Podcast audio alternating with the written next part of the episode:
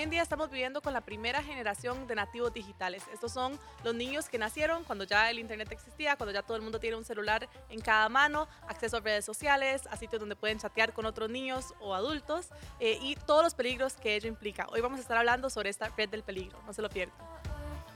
Mamá. Bienvenidos a este programa de Oh Mamá. Hoy vamos a estar hablando sobre la red del peligro. Anteriormente, en la primera temporada, hicimos un programa sobre el uso de electrónicos en niños eh, infantes, como en toddlers, en esas edades de dos años, por ahí, cuando ya empiezan a ver caricaturas, qué efecto tiene, eh, los videillos, el dejarles agarrar el teléfono. Pero ya hablamos de, hoy vamos a hablar de un poquito las edades mayores, ya cuando empiezan a tal vez tener sus propios dispositivos, a tener acceso a redes sociales. Eh, y este es un tema que creo que se las trae. Así que hoy tenemos a Doña Ruth que nos está acompañando. Bienvenida, Doña Ruth. Sí, qué bueno estar acá para tocar este tema. Muchas gracias. Y a Francela, que ya nos ha acompañado antes, gracias por volver. Gracias por, a vos por la invitación y muy contenta también de estar acá y poder compartir de este tema tan importante hoy en Sí, día. Definitivamente. Y es psicóloga y mamá de niños de 8 y 12 años, así que es Así justamente es. las edades que queremos tocar. Em, bueno, creo que la pregunta más, que, por la que podemos empezar, la más común que se, se habla en los eh, cafés de familia y así es, ¿a qué edad pueden empezar a tener acceso los niños a estos aparatos? Cuando cada vez se ve que más y más jóvenes empiezan, em, ¿qué es lo recomendable? Sí, bueno, hay eh, estudios en neurociencia actualmente, ¿verdad? Que se dice que no son estudios concluyentes porque justamente somos la generación de padres que nos está tocando, ¿verdad? Eh, atravesar por esto con nuestros hijos, que, que son los que nacieron ya con la tecnología Sí. en mano prácticamente. Pero, pero bueno, cada vez hay más investigaciones que sí nos alertan. Eh, hay una, una regla de tres, es la que más se habla desde la neurociencia, donde, donde los especialistas recomiendan que de 0 a 3 años los niños no deberían de tener ningún acceso a ningún dispositivo electrónico, por lo menos de 0 a 3. De 3 a 6 debería, ya pueden tener acceso, em, sin embargo, con mucho control, Ujú. ¿verdad? De parte de los padres y una hora máximo al día Wow. de 6 a 9, para, siguiendo la regla de 3, ¿verdad? En este caso ya pueden tener eh, pues un poquito más eh, de acceso al dispositivo, sin embargo, siempre con horarios, máximo periodos de 45 minutos, pero no a em, juegos de estos eh, de violencia, donde Ujú. es eh, todavía hasta los 9 no. Y de 9 a 12 eh, no tener acceso aún a redes sociales, sino a partir de los 12 Ujú. años, ¿verdad? De hecho, así está establecido. Muchas de las redes sociales, la edad mínima es a partir de los 12 años, justamente porque se espera que ya en estas edades pues ya tienen desarrollado más capacidades para poder eh, enfrentarse a lo que estas redes, ¿verdad? Les pueden eh, facilitar.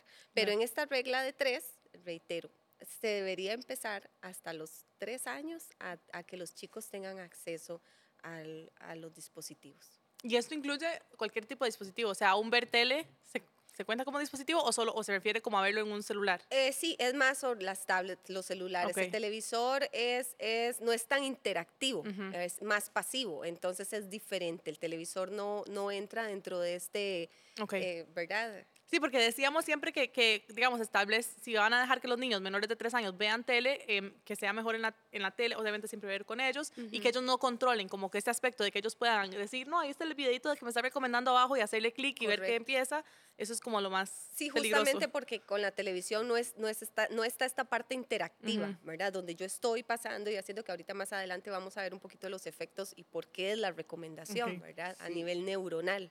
Sí, precisamente iba a tocar eso, porque eh, hay gente que dice, pero ¿por qué si es que viera, viera mi nieto, viera mi nieta, que, que, bueno, hace y deshace con el teléfono y todo esto? Pero recordemos, bueno, a, la lar- a lo largo de toda la vida nosotros seguimos desarrollando redes eh, de conexiones neuronales, pero en esas etapas es, es, toda- es, es donde, donde está acelerado. Y el niño necesita, necesita aprender, conocer su entorno a través del probar, del tocar, del hacer. Y el estar metido, eh, conectado a, a una pantalla hace que, que el niño simplemente sea lo que, lo que le ofrece eso y simplemente es la vista, el oído, no, no el movimiento y también afecta más adelante sus niveles de atención. Eh, no se ha comprobado, como decía Francel ahora, no hay estudios concluyentes que nos digan, pero sí, eh, sí es importante porque, porque yo personalmente pienso que sus niveles de atención bajan, porque lo he visto, un niño está jugando tanto con, con, un, con, un, dispositivo. Y cuando uno le va a hablar tiene casi que empezar como casi como que, que a ganárselo otra vez para que ponga atención, para que hable, porque totalmente eh, se, se, van, se van, como dicen, de cabeza en el dispositivo. Sí, son demasiados sonidos, demasiados estímulos también que no es el mundo real el, ritmo, digamos, de, una conversación o de un juego físico como de Legos o de armar. Em, creo que también el, desarrollo de la paciencia em, es, es, todo inmediato, ¿no? Ya me olvidé de este video, quiero ver otro inmediatamente, lo cambio. Em, y eso, pues obviamente les da como esa gratificación instantánea y los acostumbra a un, a un ritmo diferente al que estamos acostumbrados. Al real. Y acabas de, decir dos palabras claves en esto, ¿verdad? La inmediatez, que es algo a lo que se, se, se tienden a acostumbrar, y a la gratificación rápida, ¿verdad? Que es por eso justamente las recomendaciones. Em, eh, estos estudios de los que hablábamos ahora al inicio, ¿verdad? Que, que en neurología se han hecho, a través de resonancia se ve en el cerebro de los niños cuando juegan, cuando está este juego eh, personal con papá, con mamá, con otros niños, que el, que el cerebro se, segrega unas sustancias y es como que se ilumina el cerebro, ¿verdad? En, esto tan maravilloso como fuimos diseñados. Y entonces segrega esta sustancia dopamina que es tan saludable, ¿verdad? Para todos nosotros. Sin embargo, estos mismos estudios, cuando niños menores de tres años han sido expuestos a dispositivos, segregan la misma sustancia, pero en cantidades que no son adecuadas, precisamente porque la estimulación es muy alta. Entonces, eh, em, lo que se ha visto es que estos niños de repente, si han estado expuestos desde muy pequeños a electrónicos, esta inmediatez a la que me he estado acostumbrando de paso, donde tengo resultados rápidos, donde paso de una fábula a otra, donde gano un juego y gano el otro, le decís, eh, vamos a jugar bola, juguemos con los ay, qué aburrido, ya no quiero, ya no me satisface tanto, porque mis niveles han estado tan aumentados que ya esto no me satisface. Entonces, lo que requiere este juego de, de cantemos, ¿verdad? Aplaudamos, leamos un cuento, las imágenes, esto es lo que se requiere a estas edades. Claro. Y hay, y hay todo un tema, ¿verdad? Porque, porque necesitamos encontrar el punto de equilibrio como papás en esta generación también, porque son, o sea, la tecnología vino para quedarse, e incluso en las instituciones, en las escuelas, ¿verdad? También los, utilizan como recursos de aprendizaje. Necesitamos encontrar ese sano equilibrio pero sí, sí es importante que tengamos claro que, que el exceso em, en el uso no es adecuado. Y es que eh, eh, a raíz de la pandemia se posicionó el uso, el uso de dispositivos y se le da a los niños y es un gran recurso, eh, porque como los niños, bueno, todos estábamos en las casas, los niños no iban a sus, a sus aulas, pues fue un gran recurso para mantenerse conectados con la escuela. Pero vamos a lo mismo y yo voy a la parte a la parte siempre de, emociones de vivencia porque ahora tocabas de, de, todas estas hormonas que segrega el cerebro por ejemplo la oxitocina que, que, es la que nos hace sentir bien, que, que nos da ese sentido de bienestar. Esa la segregamos cuando estamos en contacto con gente que amamos, con gente que nos quiere, cuando nos abrazamos, cuando nos damos besos, cuando aún con el olor de, la, mm. de las personas significativas cerca. ¿Y qué es lo que pasa? Eh, tome esto, siéntese ahí y todo el mundo sigue en lo suyo y el niño aislado. Entonces no hay ese contacto físico, no hay eso que, que se genere. Entonces eh, yo podría pensar que si no está segregando estas hormonas tan importantes que son las llamadas hormonas de la felicidad, entonces eh, pienso que podríamos eh, dentro de poco ver muchos niños y adolescentes deprimidos, que hoy día, hoy día hay una cierta, una cierta, eh, no, no, quiero usar esa palabra, pero ha subido el nivel de gente que está deprimida y mucho es por la falta de un abrazo, del contacto, Wow, sí. del reírnos juntos, del compartir. Entonces, si dejamos un niño desde pequeño y se le va haciendo hábito no socializar, no desarrollar eh, su inteligencia emocional, como lo tocamos en otro programa, entonces, ¿qué tipo de persona se va a ir desarrollando? Un poco antisocial, fría, poco Ujú. empática, que requiere de cantidad de estímulos sonoros, eh, eh, visuales para poder reaccionar y todo este sentido áptico que, que Dios nos ha dado eh, a lo largo de nuestra piel para sentir, para percibir el calor, el amor, no lo vamos a desarrollar. Entonces, yo personalmente creo que los padres y los, las personas que atienden niños deben tener un control adecuado, no satanizar el uso, no satanizar el uso porque es, es, es una herramienta útil, pero sí controlarlo para aprovechar y abrazar a nuestros chicos, Ujú. abrazar a nuestros niños, nuestros adolescentes. No, y definitivamente en esa parte eh, la- las implicaciones sociales es algo que apenas estamos viendo, porque como hemos dicho, son las primeras generaciones. A mí me, sorprende porque yo soy, mi generación empezó a ver los dispositivos inteligentes, digamos, hasta que yo estaba en la universidad. En realidad yo no crecí con eso, o sea, crecí con tele normal, em, pero no dispositivos así en, en cada mano, esa em, accesibilidad tan grande que tienen ahora.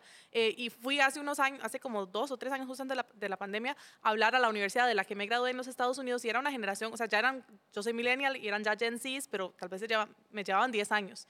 Y me sorprendió que yo estaba dando una charla y los estudiantes estaban todos viendo sus teléfonos y como que no les parece una falta de respeto y uno se siente rarísimo hablarle a alguien que está así. Ujú. Y en la presentación tenía un video. Entonces les dije, ahora vamos a ver un video y todos levantaron, o sea, fue el momento cuando todos vieron adelante y yo dije, wow, qué, qué raro como que la como que están demasiado acostumbrados a ver cosas en pantallas, entonces un video sí lo iban a ver, pero mi cara que les estaba hablando no, no iban a levantar la mirada para Sí, hacerlo. Esa hay- parte social es muy diferente en Sí, esas hay generaciones. un, hay un, un hombre que, que hace muchos años hizo, hizo un estudio y a él lo llamó eh, el- la respuesta condicionada, Ujú. Iván Pavlov. Ajá. Y entonces él decía, o sea, toda respuesta se puede condicionar y no vamos a entrar ahora cómo lo hizo con los perros y todo esto, pero yo, yo creo cuando, cuando uno enseña sobre, sobre el, el principio de Pavlov, eh, comparte, comparte eh, de lo importante que es llevar para que se produzca una respuesta. Eh, los, los niños ahora, usted, eh, muchos, si usted quiere que estén contentos, tome. Está llorando, tome. Una reunión, tome. Eh, Para que se siente siempre, o sea, quedito. es para- como, es como, como la, la chupeta, como el Sí. biberón, para que, para, para que se queden quietos. Y entendamos que los niños son niños. Hay ambientes donde, donde es bueno que estén los niños y hay ambientes donde los niños no pueden estar porque los niños necesitan saltar, necesitan moverse, necesitan desarrollar su motricidad, su motora fina y con, con un dispositivo no lo hacen, no lo hacen. Entonces, tengamos cuidado Tengamos cuidado y, y esto es un asunto familiar. Cada familia va a decidir Correcto. el tiempo, Sí. porque no podemos imponerlo, pero sí debemos enseñarlos y siempre supervisarlos y tener el tiempo. Sí, controles de tiempo me parece súper interesante. A pesar de que uno, de que yo sé que en cualquier edad va a haber que tenerles esos límites de tiempo, hay una edad en la que uno le- en la que se recomienda que ya puedan tener su propio dispositivo. A partir de los 12 años es la recomendación. Sin embargo, este, sabemos que en la realidad, desde mucho antes, hay muchos chicos, ¿verdad?, que tienen su dispositivo desde, desde edades más tempranas. Em, pero la recomendación como tal debería de ser a partir de los 12 años, ya, ya el dispositivo de ellos, ¿verdad? Desde, desde lo que te decía, a partir de los 3 pueden tener acceso, pero con mucha supervisión, con horas restringidas también. Ahora que, la pastora Ruth mencionaba esto de la motora fina, motora gruesa, ¿verdad? Todo esto que, que a veces incluso em, se- hay papás que dicen, pero es que hay programas tan lindos donde con el mismo dispositivo eh, trabajan la motora fina y entonces llevan el triangulito y el cuadrito. Sí, está bien, pero hay otro montón, eh, cualquier cantidad de formas de, de trabajar en ellos la motora fina y que les genera todavía más y donde podemos ap- apartar el dispositivo y no necesariamente utilizarlo para esto. Es importante el equilibrio, no satanizar, como, ¿verdad? como lo hablábamos, pero, pero sí controlar. Y eso sí nos toca a nosotros como padres. Somos nosotros los responsables de poner los límites, de, de saber eh, poner alarmas, poner alertas, ¿verdad? Cuánto tiempo, dependiendo de la etapa en la que, en la que estén, porque ahora que mencionabas, bueno, yo tengo dos hijos, uno de 12 y una de 8, y, y aunque la diferencia es poca, son etapas ya muy diferentes en el manejo y uso de dispositivos por ejemplo, eh, mi hijo mayor, Sebas, ellos ya interactúan, sus compañeros, sus reuniones son a través de los dispositivos. Nos vamos a reunir y, y, vos los escuchás, ¿verdad? Y ahí están y están interactuando y se ríen y conversan. Y, esta es la forma, este era el, el salgamos a jugar en bicicleta o a patinar, ahora es eh, hagámoslo a través de dispositivos, ¿verdad? Eh, entonces, hay una realidad, sí, eh, pero tiene que ser controlada y nosotros eh, somos los que marcamos la pauta y los límites, porque ellos no lo van a entender. Ellos por ellos quieren pasar seis horas seguidas con su dispositivo y jugando y con sus amigos. Eh, sin embargo, nosotros como, como personas responsables, adultos responsables en esta hermosa labor, ¿verdad? De ser, de ser mamás con esta bendición, tenemos que saber em, y, marcar los lineamientos. Y es importante que ellos también lo tengan claro para que esto no se vuelva una batalla campal en casa, ¿verdad? Que por qué, que no, que apague, que cuánto lleva. No, o sea, e, incluso manejar horarios es una muy buena recomendación. O que lo vas a ver en la tarde de tal hora a tal hora. Em, o hay dos periodos donde lo puedes ver y todos, hasta en el refrigerador pegado, ellos lo tienen claro, los papás lo tenemos claro, si hay un cuidador, el cuidador también lo tiene claro. Y esto hace que, que no se genere este ambiente, ¿verdad? De tensión, de que porque sí, porque no. No, está claro el límite porque al final también estos límites les está formando, está haciendo formación para ellos, ¿verdad? Entonces, creo que esta es una, una pauta importantísima eh, al, a lo interno de cada hogar, eh, como decía la pastora Ruth, cada familia, cada dinámica los va a establecer, pero que podamos indagar, podamos conocer al respecto, que si hay una realidad, que aunque no hay estudios concluyentes, como lo hemos reiterado aquí, pero ¿por qué no hay? Porque bueno, en la ciencia para que un estudio sea concluyente se requieren de 15 a 20 años. Entonces, de acuerdo a esto, se espera que más o menos como en el 2026, 2027 sean los primeros estudios concluyentes con la generación con la que se trabajó esto. Pero, pero aunque no están definidos como tal, sí hay ya eh, investigaciones que demuestran que chicos que pasan mucho tiempo eh, expuestos a los dispositivos tienen problemas de atención, tienen problemas en sus relaciones interpersonales. Em, este, esta, esta inmediatez me lleva a generar mucha frustración, a que todo lo quiero ya. Entonces, si, si vemos que sí, que ya hay luces rojas, entonces prestemos atención a esto. Y perdón, y agrego a esto eh, los conflictos familiares que se generan. Porque, por ejemplo, escuchaba una familia que estaban muy bravo el papá ¿Por qué? Porque la niña había dañado, dañado, creo que fue una tablet. Pero tengamos en cuenta, son niños. y, y, aunque los dispositivos son tan caros, ellos son niños, eh, no son tan ágiles, pueden caerse, eh, pueden pasar muchas cosas. Y escuchaba, eh, escuchaba a ese papá diciéndome, es que no, es que en la casa, es que, es que, bueno, era todo el conflicto que en la oficina, ¿verdad? Hablándome porque, porque fue un problema mm. serio. Le, le, pusieron un castigo bastante estricto a la niña y la verdad es que yo volví a ver y vi la chiquita y, yo les dije, discúlpenme, pero, pero eh, ¿por qué le dan algo tan caro a una niña? Cómprenle un juego, denle una bicicleta, salgan, pero es que a veces es más fácil para los padres, en vez de salir con ellos a andar en bicicleta, a jugar, a correr, es sentarlos a a que consuman su tiempo con un dispositivo. Hay que valorar, hay que tener un sano equilibrio. Sí, definitivamente. Y una de las razones por las cuales queríamos hacer este episodio también, em, y aunque no lo queremos satanizar, le pusimos la red del peligro, eh, no solo es por esos efectos, digamos, neuronales en el desarrollo del niño que puedan tener, que, como hemos dicho, estamos viendo todavía eh, algunas alertas ahí de lo que podría pasar, sino también por otros, otros temas que ya, ya son más probados em, de los efectos que puede tener en cuanto a la incitación a la violencia, en cuanto al peligro de hablar con extraños en, páginas que son de, de videojuegos, así que permiten chats privados y creo que por eso la, restricción de los 12 años está ahí, principalmente por eso, eh, especialmente sobre las mujeres y el desarrollo de su autoestima, las redes sociales, el uso de filtros, de ver una realidad curada de las personas y entonces mi vida se ve ridícula porque yo estoy aquí lavando platos y ella está en Fiji, lo que sea, bronceándose. Em, y bueno, y, otro tema también importante que creo que es eh, toda esta nueva tiene que ver como con la batalla cultural y toda la nueva ideología de género, el mensaje de tal vez si no estás cómoda con tu propio cuerpo en esos años que nadie está cómoda en su cuerpo de, la pubertad y empiezan a desarrollarse, tal vez es que no sos mujer, sos hombre en el cuerpo de una mujer. Entonces todas estas ideas que pueden empezar a venir, que son tan peligrosas y que si un padre no está activo y no está participando en, la crianza de sus hijos eh, y en ver qué es lo que están consumiendo, eh, puede tener consecuencias bastante devastadoras, hasta una abducción, ¿verdad? Si están hablando con un extraño y pues ya vemos que, que este es un tema también de la trata de personas súper peligroso. Así que no sé si alguna quiere compartir al respecto. Sí, el, eh, estudiando un poco sobre, sobre este tema me, me llamó la atención que, que eh, padres de familia no han valorado el hecho de que, de que al no controlar, al, al, no tener, al no tener horarios y una de las recomendaciones que leí también es que si el niño está usando, o sea, que, que al lado esté un adulto responsable, porque en cualquier momento el niño eh, puede pasar, eh, salirse, ir a otros sitios que no son convenientes. Y, eh, por ejemplo, exponerlos a principios que, que, son contrarios a la, a la persona.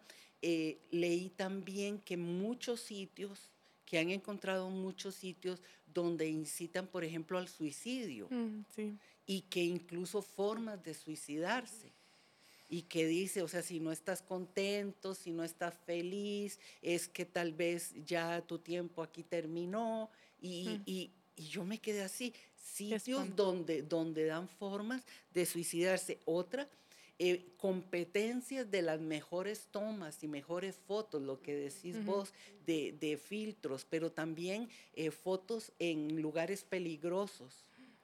Entonces, eh, e, es exponer nuestros niños porque, porque gente que no tiene nada que ver con nuestro círculo, con nuestros principios, está viniendo a sembrar pensamientos, conductas en la vida de los niños. Y eh, incluso relaciones adultos que se hacen pasar por niños y establecen relaciones con ellos y les empiezan a hablar cosas que no son. Otra vez, vuelvo, la responsabilidad de los padres, de los cuidadores sobre lo que ven los niños, sobre lo que, a dónde accesan. Eh, eh, vi una, una niña pequeña que tenía ya un sitio abierto en un lugar que no era para su edad. Y, le digo, y ahí, pero dice que es para tal edad, no importa, dice mami que no importa, porque yo soy muy inteligente, puedo estar ahí mm. y no. Eh, los niños tienen que ser conscientes, tienen que ser conscientes que hay peligro para ellos que hay peligros, aunque estén con una tablet en su casa, como también cuando salen a, caminar con un teléfono, es exponer a los niños. Sí, y nos toca a nosotros como adultos, o sea, marcar estas pautas, porque eh, justamente como, como este ejemplo, era una niña diciendo, no, dice mami que ya yo tengo la capacidad de, si, si la mamá cree eso, bueno, qué pena, que este sea un programa donde podamos hacer un llamado a que entiendan que de verdad ni los niños ni los adolescentes están en capacidad de, de, manejar eh, todas estas em, exposiciones, todo esto que hemos comentado, ¿verdad? Hay retos incluso de, esto de retos de, de autolacerarse, de lastimarse a sí mismos. Eh, el apoyo en casa, la supervisión, también hay mucho control parental a los que podemos también, son herramientas importantísimas donde nosotros como padres podemos controlar herramientas o, pautas como en los cuartos no hay dispositivos eh, electrónicos eh, a la hora de dormir, nadie se va con ningún dispositivo al cuarto, son, son reglas claras que también con esto podemos cuidar, porque no es satanizar de nuevo, ni es, pero es dar herramientas adecuadas y nosotros como adultos marcar estos límites.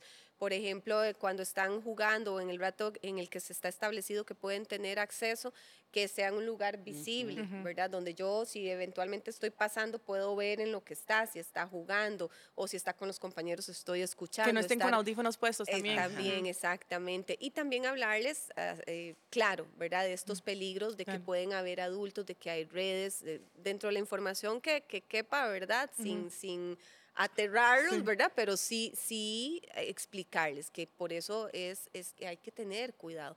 Y las, las eh, en mi caso particular, ¿verdad? O sea, sí, personalmente creo que hasta los 12 años las redes sociales y aún ahí eh, con mucha supervisión, ¿verdad? Porque todavía están pues en esta etapa de, de, de de saber gestionar bien igual este, eh, toda esta exposición en la que, en la que se encuentran.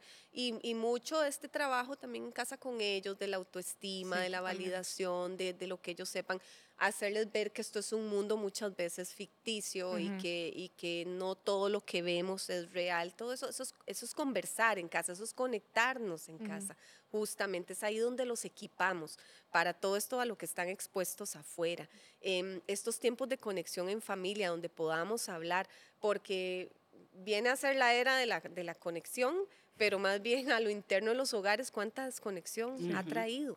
Entonces, tiempos de comida, por ejemplo, que sea una, una, una regla cuando se puede, cuando todos podemos eh, eh, comer a la misma hora, que no hay horarios o los fines de semana. Entonces, cero dispositivos en estos tiempos y hablamos, son, son herramientas, son espacios que nos, que nos permiten vincularnos como familia y en estos espacios es donde, donde los estamos formando, donde los estamos equipando para todo eso que ven afuera, para todas esas... Eh, peligros que, con los que pueden encontrarse. tocabas ahora, por ejemplo, de redes sociales. Eh, las redes sociales son una herramienta muy útil. Por ejemplo, para mí como pastora, oh, yo las uso tremendamente y aprovecho ese tiempo de conexión con muchachos, con gente de la iglesia, con familias.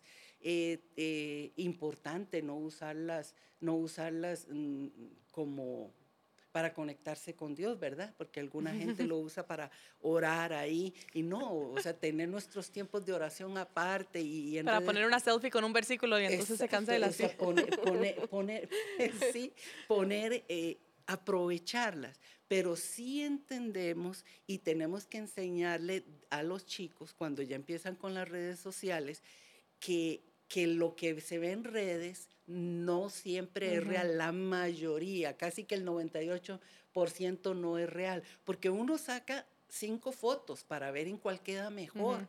Y esa es la que pone. Y eh, además, eh, yo no soy eh, versada en el uso de, filtros.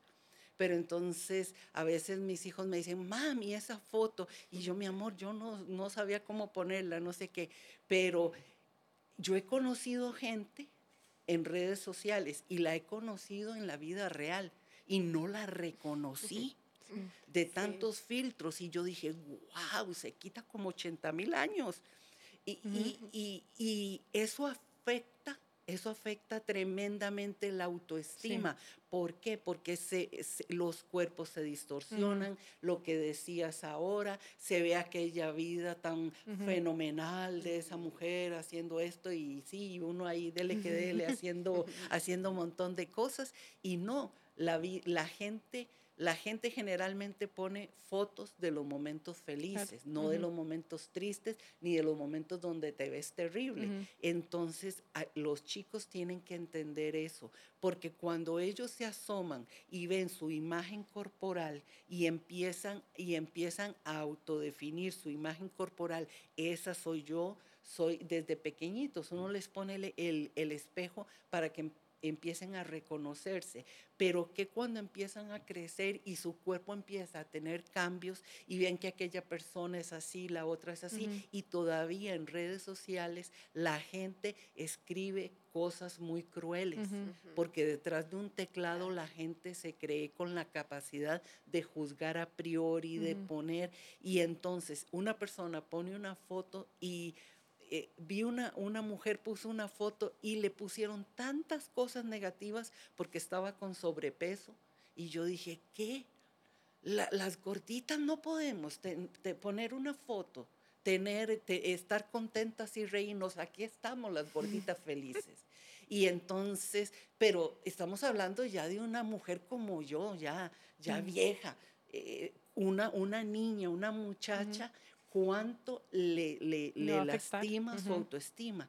Tenemos que cuidar todo eso. Y todo esto que estamos hablando al final también es, o sea, si hasta los adultos les cuesta, me explico, estas redes sociales em, se financian por anuncios y lo que ellos quieren fortalecer es el engagement, es que es ver cómo hacemos que esta aplicación sea adictiva, que usted pase la mayor cantidad de tiempo posible y que quiera volver. Por eso la generación de dopamina cada vez que recibimos un like. Y hay todas estas, em, o sea, todas estas tendencias y estas cosas que vemos que, que aplica un filtro a una foto o muestra un poquito menos de ropa o lo que sea, va a generar más, más likes, más comentarios. Especialmente yo creo para, las mujeres, eh, y lo, lo han tocado las dos, el tema de la autoestima. Yo creo que si hay una cosa que podemos hacer en casa para para reducir el peligro, más que las horas, más que los límites, más que es asegurarnos que nuestros hijos tengan una autoestima sana cuando empiezan a acceder a redes sociales. Sí, eso es fundamental, con qué los estamos equipando, porque, porque la presión es fuerte, la presión es muy fuerte y les toca vivir eso y les toca les toca enfrentarse, no podemos, quisiéramos, ¿verdad?, meterlos y que no tengan que enfrentarse a esto ni vivir, pero sí les toca, les toca ser parte de una generación de redes sociales, de likes, de,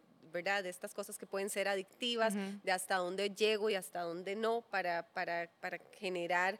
Y entonces mi autoestima tiene que estar basada y fortalecida en otros principios, en este trabajo.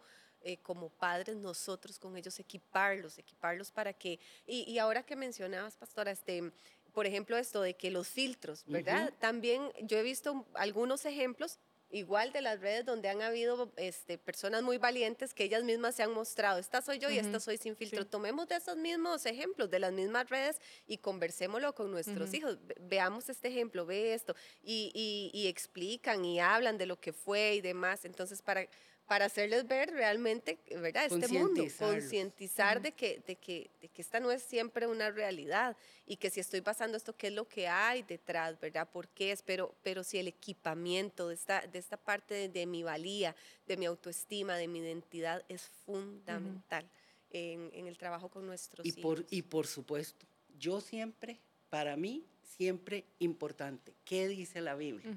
¿Qué dice la Biblia? Y en Filipenses 4.8 dice, ahora, amados hermanos, una cosa más para terminar. Concéntrese en todo lo que es verdadero, todo lo que es honorable, todo lo que es justo, todo lo puro, todo lo bello y todo lo admirable. Piensen en cosas excelentes y dignas de alabanza. Son valores que tenemos que enseñarle a nuestros hijos y a nosotros mismos a nosotros mismos, recordarlo, de que sea nuestro filtro. Si un filtro vamos a usar nosotros, va a ser el de Filipenses 4.8. Cuando sus hijos vayan y cuando usted vaya a, a meterse en redes sociales, ponga ese filtro porque usted se puede perder en un sitio con gente que está hablando, con que está viendo ciertas imágenes o usted está creando hasta relaciones que no le convienen. Ponga ese filtro. Y todo lo que es verdadero, lo que es honorable, lo que es justo, lo que es puro, lo que es bello, lo que es admirable, eso que me lleva a pensar en cosas excelentes y dignas de alabanza, en eso voy a concentrarme. Entonces, importante que nosotros le pidamos al Señor sabiduría. sabiduría, para que nuestros valores siempre estén sobre todos y que seamos gente que tengamos la, la sabiduría también para enseñarle a otros y decirle, mi amor, eso no te conviene mi amor, es, eh, ya eh, salí mi amor de ahí porque mira esa imagen, mira lo que están, lo que están poniendo, mira lo que está diciendo, eso, eso te está haciendo sentir mal, hablar, hablar con los niños. Y siempre en nuestros hogares poner ese filtro. Yo creo que hoy día, más que nunca, en redes sociales, usar Filipenses 4.8. Muchas gracias, doña Ruth. Y tal vez hay gente que nos está viendo que mm, hablamos nosotros sobre el Espíritu Santo, hablamos sobre esa, pedirle esa sabiduría al Señor. Em, entendemos como cristianos que nuestra identidad está en Cristo, que, nuestra, que somos quien somos y tenemos valor porque Cristo pagó el precio por nosotros, porque Jesús mandó a su Hijo por nosotros. Pero tal vez hay personas que, que nos están viendo que no conocen a ese Señor. ¿Nos puede guiar para terminar en una oración de salvación para ellos? Claro, claro, porque ahora tocábamos tocábamos estos temas y qué importante, qué importante porque a veces en todas, en todas esta, estos retos que nos presenta el vivir hoy, y qué bueno que es vivir hoy, porque si Dios nos puso en este tiempo es porque lo vamos a disfrutar, lo vamos a vivir y podemos, podemos aprender, aprender de Dios en todo momento y su palabra es actual. Pero una cosa importante es que nuestra vida esté dedicada al Señor. Por eso te voy a pedir que si hay en, en tu casa, en el lugar donde estás, sientes esa inquietud, hagas esta oración conmigo, sencilla. Señor, hoy vengo delante de ti pidiéndote que tomes el control de mi vida. Te entrego todo lo que soy, todo lo que tengo. Te pido que me perdones mis errores, mis horrores. Todo lo que haya hecho, Señor, que sea inconveniente y sea contra tu palabra, yo te pido perdón. Y de hoy en adelante, Señor, yo quiero ser una persona, Señor, que pueda dar gloria, Señor, que pueda dar gracias, Señor, por todas las bendiciones que tú traes a mi vida y sobre todo la sabiduría para vivir y para criar a mis hijos. Gracias Dios, porque tú eres un Dios de familia y tú bendices la familia. En el nombre de Jesús, amén. Amén, muchas gracias. Y si hicieron esa oración por primera vez, los motivamos a que busquen recursos. Ahí abajo tenemos un link donde usted puede descargar más información al respecto, empezar con su caminar con el Señor. Ojalá sea para usted y para sus futuras generaciones. Y también lo motivamos a que busque una iglesia cercana y empiece a buscar una comunidad de creyentes a su alrededor que puedan ayudarlo en este camino. Que el Señor los bendiga y no se pierdan el próximo programa de Oma Y bueno, durante mi embarazo, aproximadamente la semana 15, eh, en un ultrasonido regular y de rutina, salieron unos marcadores un poquito alterados. Iba normal, como decís vos, entre comillas, eh, y luego, bueno, entramos en pandemia y ahí empezamos a notar cambios en ella. Clary no tiene algo que hay que arreglarle. O sea, como que, igual, como cristianos, ¿cómo fallamos en pensar como que Dios nos tiene que mandar al hijo perfecto, totalmente sano, sin ningún diagnóstico? Y como que no, es el mundo alrededor de ella el que tiene que ajustarse a, a la forma en la que ella entiende el mundo. Eh, en el caso del síndrome de Down, aparte de, de cierto grado de discapacidad cognitiva, eh, el niño tiene un poquito de retraso a nivel motor. Y uno ya llega un momento que es, por favor, Señor, no sé, renovame las fuerzas, quitarme esta angustia. Eh, uno hasta dice, ¿no? Le cambio el lugar a mi hijo en este momento por lo que está pasando. Eh, pero uno simplemente, o sea, ¿a quién puede acudir en eso? A Dios. Y, y conocimos a Dios en facetas que antes no lo habíamos conocido. Mamá.